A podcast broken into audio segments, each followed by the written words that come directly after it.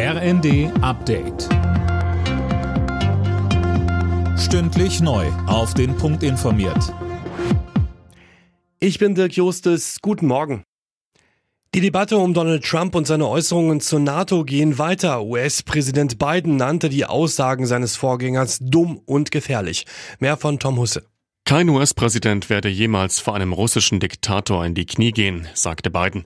Trump hatte gesagt, dass NATO-Länder, die nicht genügend Geld für Verteidigung ausgeben, bei einem russischen Angriff keinen US-Schutz mehr bekommen sollten. Das hat auch in Deutschland zu einer neuen Debatte über Militärausgaben geführt.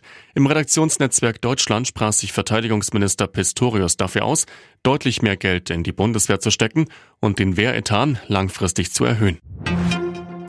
Außenministerin Baerbock reist heute nach Israel. Dort will sie sich für eine erneute Feuerpause im Gazastreifen und eine Zwei-Staaten-Lösung einsetzen.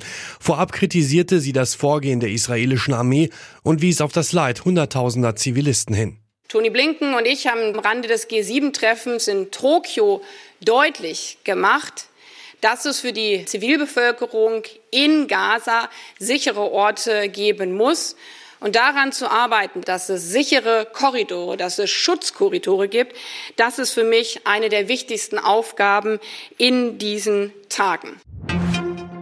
Mit einer Menschenkette um die Dresdner Altstadt haben tausende Bürger am Abend der Zerstörung ihrer Stadt im Zweiten Weltkrieg gedacht.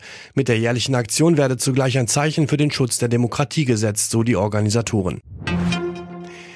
Mehrere gute Chancen, ein Tor, das nicht gezählt hat und am Ende eine knappe Niederlage gegen Real Madrid. RB Leipzig hat sein Achtelfinal-Heimspiel in der Fußball Champions League mit 0 zu 1 verloren. Das Rückspiel in Madrid findet Anfang März statt.